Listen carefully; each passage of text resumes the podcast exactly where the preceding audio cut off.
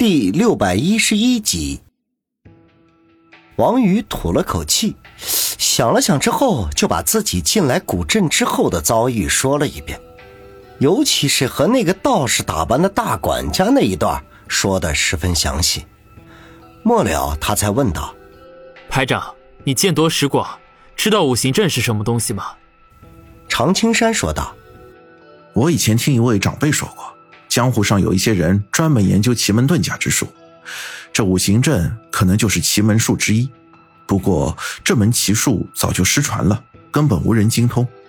根据你的描述，五行阵既然称为五行，自然是要金木水火土俱全。你所见的却只有金木水土，少了一门火。对方拿了一只动物来凑数，显然是滥竽充数。所以我敢断定，他布置的根本不是五行阵，而是一局残阵，徒有其形。可是我见到的那些东西都是真的，这如何解释？王宇转头问道。常青山嗤笑一声说道：“所谓的阵法，说穿了和装神弄鬼差不多。他要想阵法运作起来，必须得先将受困者进行心理暗示和催眠，然后再配合周围的景物和摆放方式，使你感觉自己真的站在悬崖边、水潭旁。实际上，一切都是虚幻。当然，即便是这样。”这残阵也是极其危险的，心智不坚者很容易被困其中难以自拔，深深的被自己吓死。如果心智坚定，也同样不能轻易的在阵中乱动。为了配合阵法的运作，布阵者一定还会设置重重机关，稍有不慎就会被机关干掉。王宇听得瞠目结舌，庆幸自己当初没有胡来，否则后果真的不敢想象。两人边走边说。转眼间就到了地道的尽头，王宇暗中算计，这条地道至少也得有一千米以上。他本来以为地道的出口也和入口一样，藏在某间民居里，结果却大出他的意料之外。出口仅仅只用一张草席盖着，而且遍地粪便和垃圾，散发出阵阵的恶臭。他只觉得胃里面一阵的翻江倒海，连着干呕了几声。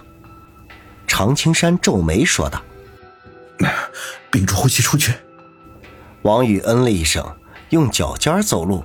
这好不容易挨到了入口处，赶紧推开草席出去，狠狠地吸了一口清新的空气，这才打量了一下周围，才发现原来这入口居然是在下河的堤坝上。他脚下是几个台阶，如果再多走几步，就会掉进湍流的河水当中。这时候，常青山也从里边走了出来，在他背后推了推，说道：“别愣在这里，我们还不安全。”王宇回过神来，赶紧寻找上岸的路，目光扫视了一周，最后落在不远处的一个斜坡上，那里光秃秃的，没有杂草。想来应该是有人经常走动，当下说道：“排长，我们走那边。”好。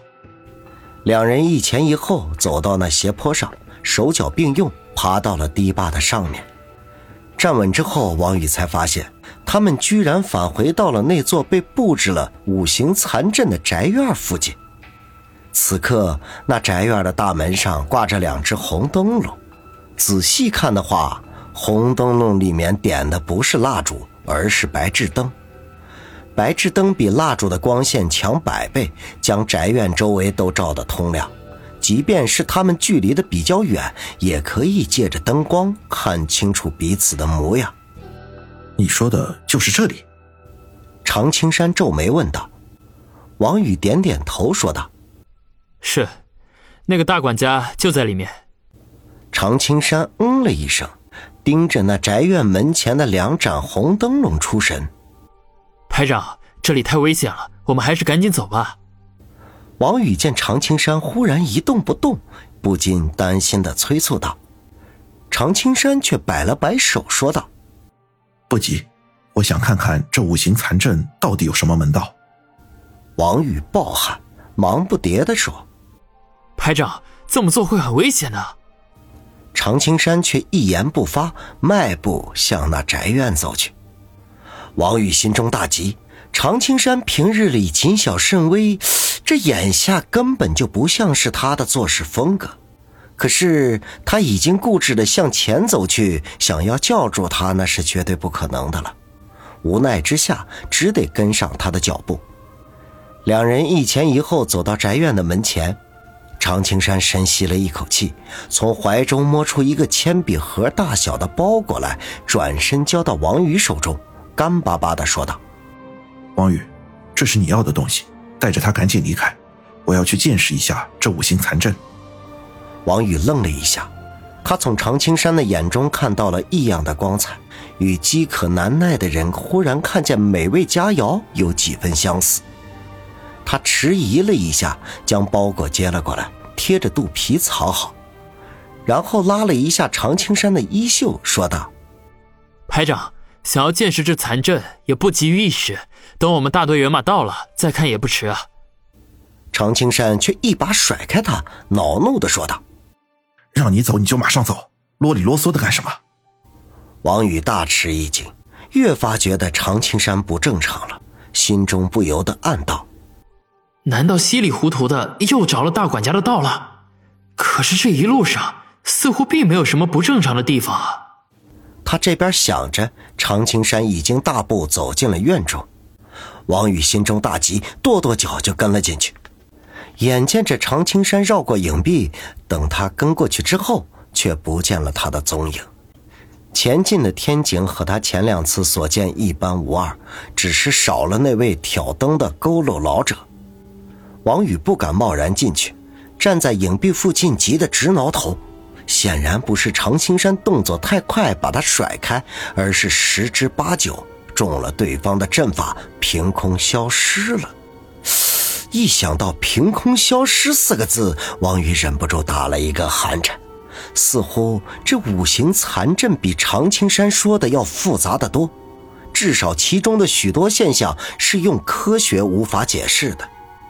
他正在胡思乱想，忽然通往后院的那条走廊里传来一声猫的叫声，接着挠了大管家的那只大花猫大摇大摆地从走廊里走了出来，尾巴高高的竖起，一双发着幽光的眸子怔怔地盯着王宇，偶尔的用舌头舔舔自己的爪子。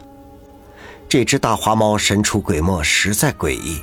王宇不敢轻举妄动，只得站在原地和他大眼瞪小眼，心中暗想：不知道这只大花猫要干什么？难不成也想在他的脸上抓几下，留个纪念？一人一猫就这么对视了半天，后者才喵的叫了一声，转身慢悠悠地向后院走去。走了几步，见王宇没有动静，居然回头看了他一眼。王宇咂巴了一下，心说：“难道他叫我跟着进去？真是怪事年年有，今年特别多，连猫都懂得暗示了。”他在这里已经是两进两出，除了警惕心提高了许多之外，恐惧早已经荡然无存了。迟疑了一下，反正不能眼睁睁地看着常青山在这里凭空消失，他必须要四处搜查一下。索性便跟着这只大花猫，说不定会有什么发现。一念及此，他定了定神，快步的追了过去。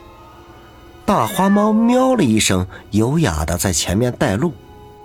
从前院到后院的走廊其实只有三四米长，可是王宇一走进去就发现情况不对，因为这条过道果然变得悠长无比，一眼都看不到尽头。而引他进来的大花猫，在前面走了一段之后，就没了踪影。妈的，又来！王宇心中骂道，知道转头回去肯定是没路，索性大步流星地向前面走去。这一走，居然不知道远近，直到他感觉双腿沉重、迈步费力的时候，才停了下来，看看前方的路，仍旧没有尽头，不由得暗忖道。我怎么把排长的话给忘了？这一切都是幻觉。如果我这么一直走下去，就算是累死，也不会走到尽头的。想到此节，他顿时打消了前进的念头，索性盘腿坐在原地休息。